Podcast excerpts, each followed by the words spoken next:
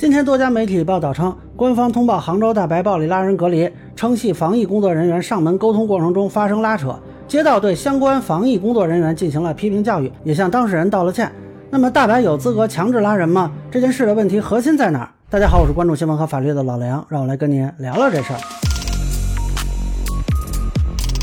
啊，我看了一下这个街道的通报啊，是发在他们的微信公众号上，说有一个赵某与一新冠阳性病例曾经在同一时空交集。啊，被判定为密切接触者，防疫工作人员多次通知其集中隔离，但赵某拒绝配合。防疫工作人员上门与其沟通过程中发生拉扯。现在呢，街道对相关防疫工作人员进行了批评教育，也向赵某道了歉。那么目前呢，赵某已按规定集中隔离。啊，这个事儿呢，我看网上有很多人讨论啊，有的人说呢，大白没有权利拉人啊，有的人说呢，大白应该是报警处理。啊，那这个呢，很显然不太了解基本情况啊。从原视频看，现场应该是有警察的，而且，呃，拉人呢，很有可能就是有警察参与的。刚开始是不是居家隔离？但是我现在你问了我的问题，我跟你说，我有有些东西我不能回答你。不是不能回答，因为你们知道自己理亏，所以什么都不敢回答。包括那个警察、警官，那个警察也是一样的，上来就抓人，问他什么都不给，证件、通知什么都没有，去哪里什么都不知道，就要抓人，就立马带走，连去哪里都不告诉我，凭什么？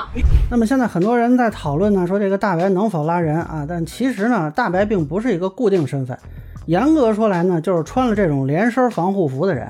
呃，那这种服装呢，在某宝有售啊，那便宜的几十块钱，贵的几百块钱就能买一身。事实上呢，之前还有所谓冒充大白诈骗的事情啊，这个说法其实有点问题啊，因为诈骗这人他确实穿了防护服了，为啥他就不是大白呢？啊，也没有法律规定说什么人才能叫大白。那我现在弄一身出去遛弯儿啊，这能不能叫大白遛弯儿呢？那么具体到这件事儿呢，能否强制拉人呢？啊，说我直言恐怕还是不行的啊。先不说这个街道工作人员肯定是无权拉人的问题，那么即便是警方执法啊，也是说对于拒不执行防控措施的人执法。而这家当事人说的很清楚，我不是不跟你们走，是你们拿不出相应的证件和文件来啊，送哪儿去也没说清楚。而且之前呢说的是居家隔离，那现在又不给解释清楚。你们把该有的证件、通知，还有去哪里，跟我们家属包括本人说清楚，我们是肯定会跟你走的。我们没有说让你们走，是因为你们什么都不说。那我认为呢，就当时那个现场应该还属于在沟通过程中，呃，当事人呢肯定是对这个事儿有疑问的啊，并没有明确拒绝或者说要逃跑的意图，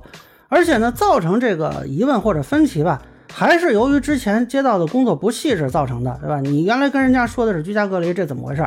啊？那。是，如果认定成拒不执行防控措施，我认为这个跟事实是不符的啊，进而我不认为啊，现场有人有权说强制把这个人拉走。那么对于这种情况呢，国家疾控监督一司司长程有权啊有一个总结，大家看能不能对得上？个别基层工作人员呢，工作方法呀单一，态度生硬，啊缺乏耐心。与群众沟通沟通不畅，容易激化矛盾啊。那我觉得这个事儿呢，如果说啊，只是批评教育啊，可能处理过轻吧。而现场如果有警方人员参与啊，这个街道批评就没有什么意义了啊。似乎应该是杭州公安机关来判断一下是否符合规范化执法的问题。那我看这个通报呢，啊，只提了道歉啊，也没说对方接受不接受啊，咱没达成谅解。那如果当事人隔离结束之后，啊，是可以考虑向杭州纪检委以及公安督察部门寻求帮助的，啊，但是我觉得这个事儿的核心问题呢，嗯，其实是在防控措施的这个认知的混乱上，啊，就这个时空交集啊，它到底算不算密接？那根据媒体报道呢，各地执行的情况不一样，深圳及广州等地出台防控优化措施，强调不以时空伴随作为判定密接，呃，那么国务院新闻发布会上呢，程有权司长是这么说的：快封快检。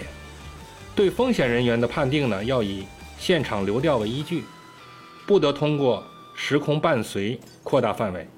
造成大面积的误伤。所以目前这个事儿我就没弄明白啊，这个时空交集到底是怎么认定的？全国有没有统一的标准？还是说从医学角度讲，那各地本来就应该有不同的标准？啊，我觉得这个事儿呢，其实如果从啊条文规定角度讲，还是应该做一个比较明确的规定啊。比如说哪几种情况我们采用哪种措施啊，否则对于老百姓来说呢，其实就是容易造成混乱的啊，也可能导致基层的工作不好做，对吧？他可能会认为你这个措施是有问题的，那么发生矛盾冲突呢，都是我们不愿意看到的啊，最后我想说呢，虽然说啊，现实中可能有各种各样不如意吧，啊，我本人还是很愿意配合官方的防控措施的，也希望官方能够啊尽量的优化本地的防控措施。那以上就是我对官方通报大白强制拉人事件的一个分享，个人浅见难免疏漏，也欢迎不同意见小伙伴评论区和弹幕里给我留言。如果你觉得说的还有点意思，您可以关注我的账号老梁不郁闷，我会继续分享更多关于新闻和法律的观点。谢谢大家。